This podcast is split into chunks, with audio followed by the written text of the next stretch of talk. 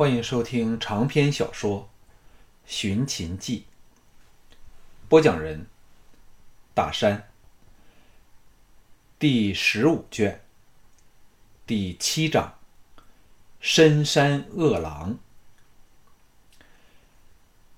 秦岭上高涧流泉，草木繁茂，最奇特的是高山上的湖，使人迟想着在若干年前。当冰川消退后，在冰斗草谷内积水而成的奇妙过程。越往上走，气候越冷，风急云涌，青松宛如漂浮在云海之内。由于偏离了原本的路线不知多少里，这时其实早迷了路。不过在重创敌人之后，心情兴奋，更怕敌人后援追来。才仓促入山，抱着只要越过秦岭便可抵达楚境的心情，到时候再做打算好了。黄昏前，左攀右转，才在一个雾气浓重的低谷扎营。人人都换上了御寒的皮裘，努力工作。众铁卫有些劈树生火，有些取出草料喂饲马儿。季嫣然两女则负责为乌达换药。乌达醒过来，知道已经脱离险境，高兴和感动的掉下泪来，心情大有好转。此时，金善和乌叔两个人打了一头山鹿回来，兴奋的报告，在谷外发现一个温泉，更添欢腾热烈的气氛。季嫣然和赵志连一刻的耐性都没有。命令乌善、乌光两个人抬起乌达，扯着项少龙往最大的温泉进发。出了谷口，眼前豁然开朗，无数山峰耸至对立，植物依地势垂直分布，一道泉水由谷口流过，热气升腾。他们逆流而上，不到两百步，便在老松环抱间发现了一个。阔约半丈的大温池，深十余尺，犹如山中仙界，瑰丽迷人。温泉由紫黑色的花岗岩孔中涓涓流出，看得众人心怀大畅。哎呦！赵志猛地缩回了探入泉水里的手，娇嗔说：“这么热，怎么能洗澡啊？”乌叔恭敬地说。让小人回去拿桶子来，只要取上水来，待一会儿水冷了，便可应用。季嫣然一脸惋惜的道：“若不能整个人浸在池内，会大失情趣嘞。”项少龙笑着说：“才女和智智，请放心，我们只是走错了方向。如果往下走，泉水必另有拮据之处。”由于暴露在空气中久了，所以温度该会适合多了。两女心情登时好了起来，带头往下游寻去。往低处走了五百多步，攀过了几堆分布有致的大石，一个翠色的大潭，仿佛一面天然宝镜般嵌在一个石台上。四周林木深深，潭水清澈，热气大减。两女一声欢呼，探手入湖水，发觉项少龙所料不差，果然是人类能忍受的温度，差一点便要跳下潭内去。乌光两个人立即放下了乌达，两女为他脱掉上衣，取温潭之水给他清洗伤口。项少龙见他伤口痊愈了七八成，心怀大放，说：“只要小达退了烧。”该很快复原了。乌达被热水冲洗伤口，舒服的呻吟说：“两位夫人，小人想整个进到坛内去，行吗？”姬嫣然俏脸微红的站了起来，向金善两个人说：“听到你们兄弟的要求了吗？还不来侍候他？”两个小子应命而至，为他脱衣服时，项少龙和两女。移到了坛子另一边的高崖处，悠然坐下，欣赏广阔壮丽的山景。泉水下流处是个深达百丈的峡谷，悬崖峭壁对峙两旁，松柏则矗立于峭壁之巅，在昏暗的夕阳映照下，阵阵雾气在峰峦间飘摇，景色之美令人心迷神醉。两女在左右紧挽着项少龙的臂膀，一时说不出话来。看了一会儿后，项少龙说。嫣然曾到过楚国，对他的历史熟悉吗？季嫣然既嗔且媚地横了他一眼，没有说话。项少龙正摸不着头脑，不知道自己说错了什么时，赵志解围道：“夫君大人竟敢怀疑嫣然姐胸中之血，该被痛打一顿。”背后传来乌达舒服的直沁心脾的呻吟声。项少龙扭头看去。赫然发觉，包括金善和乌光两个人在内，都赤条条的进浴坛内，还向他挥手表示快慰的情况，便哑然失笑说：“好娘子季才女，请原谅为夫口不择言。请问，楚国有何辉煌的历史呢？现今的国势又是如何了？”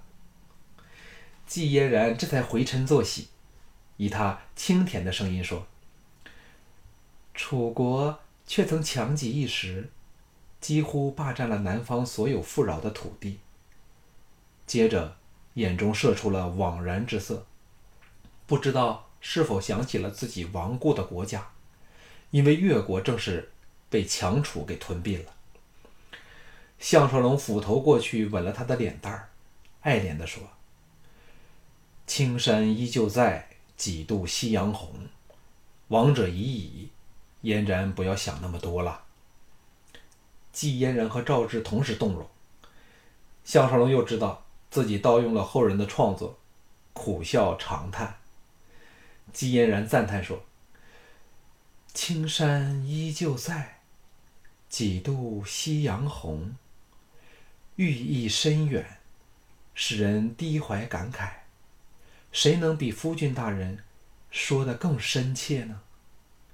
赵志意乱情迷地说：“夫君坐对夕阳，出口成文，志志爱煞你了。”项少龙心叫惭愧，岔开话题说：“嫣然还未说出目下楚国的形势来。”季嫣然美目凄迷，遥观夕照，像梦游般的呓语说：“当楚怀王末年。”秦用商鞅变法制强，其连横兼并的政策节节胜利；楚的合纵抗秦却是招招失败，丹阳、蓝田二邑均为秦大败。最沉重的打击是失掉了汉中和商於六百里之地，而魏国则趁机攻打楚邻的郑国。至此，楚国把整个国策改变了过来。此后有得有失。夫君大人要知道其中细节吗？他的描述精简扼要。项少龙虽不知道丹阳、蓝田，又或者是汉中和商於在什么地方，但也可猜出个大概。点头说：“横竖那三个小子，咱也不肯这么快的爬上来，我们便当闲聊一下好了。”赵志不知道乌光和金善都进了潭水，忍不住扭头望去，一看之下。俏脸绯红的别过头来，项少龙暗想：如果窥看的是赵雅或单柔，定不会像他般害羞，说不定还会调笑两句。不由得想起了他们，心中火热。季嫣然说：“楚怀王受骗来秦，困苦而死，楚国更是一蹶不振。顷襄王登位后。”再无力往东北扩张，像以前那般不断的蚕食土地了，转而开拓西南，派大将庄敲寻沅江入滇，出切兰克夜郎，建立了一群受楚统治的诸侯国。就是靠滇地的支援，楚人续向西南扩展，占领了巴蜀两国大片土地，势力。直达大江两岸。项少龙这时才有点明白，为何楚人屡次在诸国抗秦一事上临阵退缩了，皆因为无暇北顾。赵志奇道：“这对楚人该是好事啊，为何嫣然姐姐却说他们有得有失呢？”姬嫣然说：“国土大增固是好事儿，却需有强大的军力做支持。楚人被秦人所逼。”先后三次迁都，向秦人占领了乌前两郡后，庄丘等楚国贵族便各自称王。滇、夜郎、岷山、切兰、泽等侯国都互不同属。顷襄王虽曾向秦反攻，夺回江旁十五邑以为郡，但仍处于挨打的局面，所以。现今孝烈王被迫纳州于秦以求和，这已经失去了一半的国土，还需向东南迁都于巨阳。此后再虽然再灭鲁国，但对着秦兵时，仍是频频失利。地方势力又大盛，只得再往东南移都于寿春。青阳以西之地进入大秦之手，现在只能是苟延残喘。所以，每当李元向我说起他振兴楚国的计划时，我半句都听不进耳朵。赵志说：“李元真糊涂，忙不知嫣然姐最不喜楚人。”季嫣然说：“也不可以这么说，虽说有亡国之恨，但这数百年来一直都是强国吞并小国，若以灭国多少而论。”楚人大可称冠，统一了东南半壁江山，在中原文化上影响最为广阔深远。亡我越国后，影响力更是沿大江扩展到下游的以，以至于淮泗南海等地。顿了顿，叙说：中原没有任何一国的文化比楚人更丰富多彩，其中一个重要的原因。是楚人吞并了几十个国家和部族，通过通婚把各种文化融合在一起，但是在政治上却成为了负担。现今各国之中，以楚国的地方势力最是强大，很多时候，即便是孝烈王，也不能说做就做。楚国在抗秦一事上反复摇摆，背后实有说不出来的苦衷啊。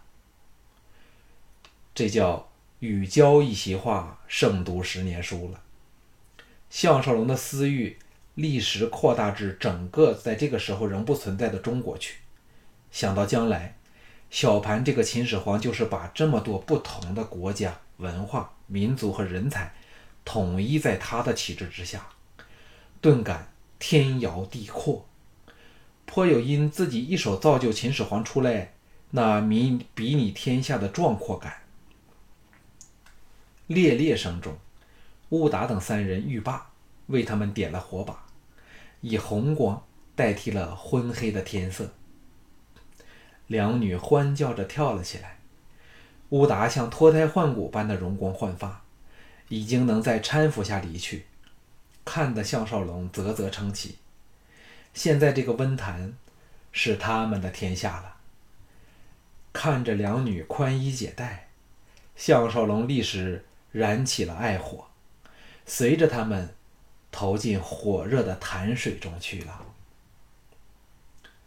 攀高折低，上坡下坡，在秦岭走了五天后，众人才真的知道迷路了。秦岭虽然是峰峰成景，景景称奇，但他们已经失去欣赏的心情。尤其晚上，野狼嚎叫声忽远忽近。就像无时无刻不在旁窥伺，更使他们睡不安宁。唯一的好事是，乌达逐渐的康复过来，已经能自己走路，大大减轻了实际上和心理上的负担。项少龙本身有着丰富的行军经验，知道认准了日月星辰，朝着东南方而去，这才心头稍定。直到横越秦岭之日，就是抵达楚境某处之时了。又经过了两日的行程，跌死了两匹战马之后，地势开始往下深去，气候温暖起来，再也见不到使人心寒体冷的原始冰川了。松树也不再积雪，使他们心情转佳。这一晚，他们找了个靠山的台地扎营。吃过晚膳后，除了值夜的人外，其他人都躲进营里去。山中无事，项少龙放开怀抱，和两女更是如鱼得水，毫不寂寞。季嫣然与项少龙独处时，虽然是浪漫多情。但在项少龙与其他妻妻婢前却是非常矜持，更不要说同事欢好了。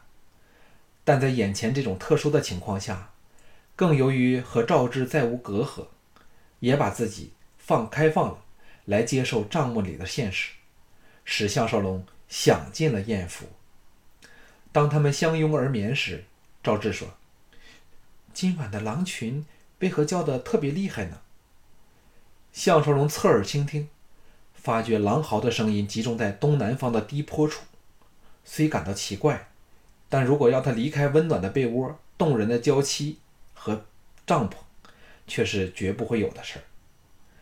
遂笑道：“可能知道是有长着最嫩滑娇肉的两位可口佳人儿，就快要离开他们了，所以特别举行一个欢送会吧。”两女乘机撒娇，在被窝里。扭作一团，各种情景实不可与外人道也。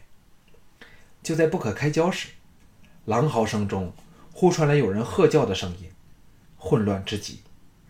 项少龙跳了起来，主两女留在营中，匆匆赶了出去。两女非是不敢不想跟去，只恨仍然是疲软无力，唯有乖乖的留下了。项少龙扑出帐外时，全体人。都到了帐外去。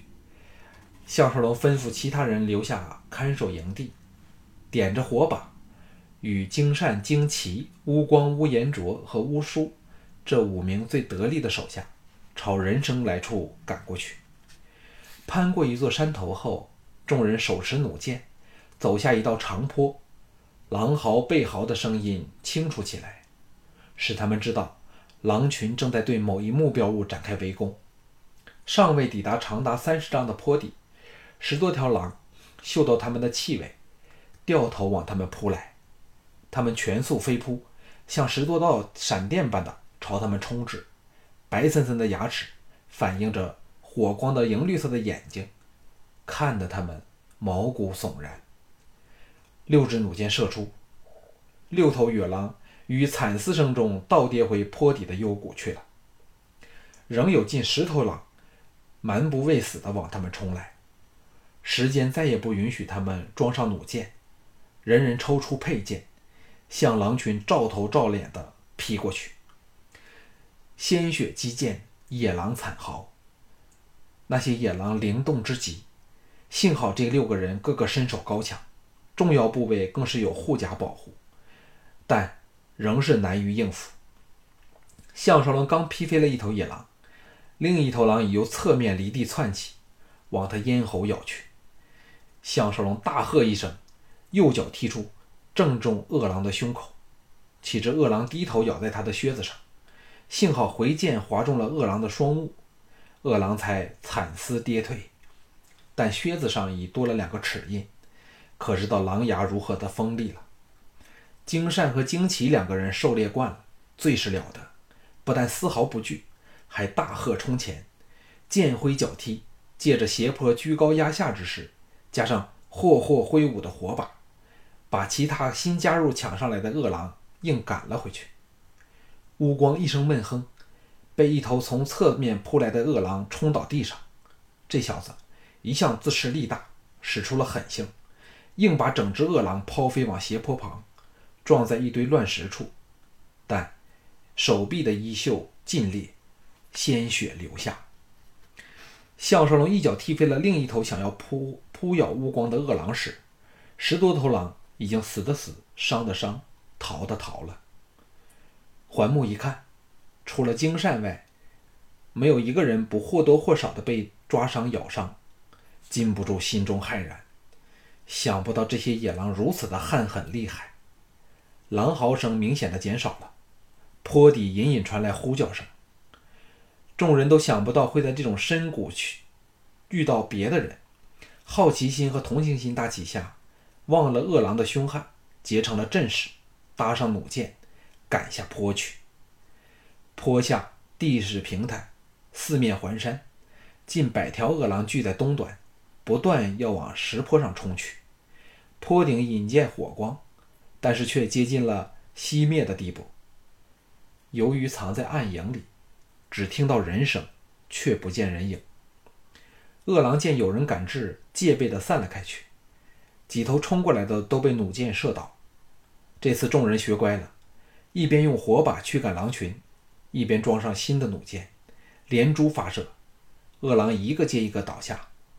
当金善和金奇两人带头来到矮石坡底时，狼群散往远处，不敢靠近。金善等人却杀上了瘾头，不住的追逐射杀，大大出了先前那口恶气。项少龙知道狼群怯了，放下心来，往上大叫说：“上面是何方朋友？有人受伤吗？”一个人影现身坡顶，抱拳说：“多谢各位壮士援手之恩。”我们有三个人被狼咬伤，但都没有生命之险。只要再取些枯枝，生起火头，应该可以挨到天明。项少龙听他措辞得体，但却似有难言之隐，又或者是对他们生出了提防之心，所以没有邀他们上去见面。